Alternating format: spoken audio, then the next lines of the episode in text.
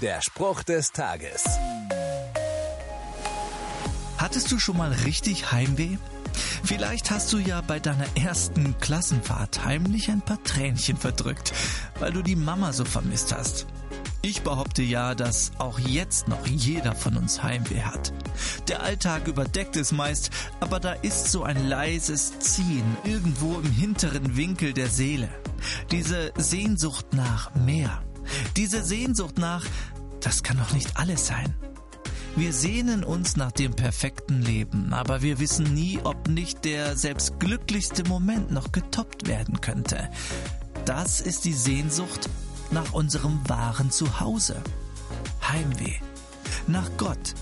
In der Bibel wird uns von Menschen erzählt, die erkannt und bezeugt haben, dass sie hier auf der Erde nur Gäste und Fremde waren. Unser wahres Zuhause ist nicht hier.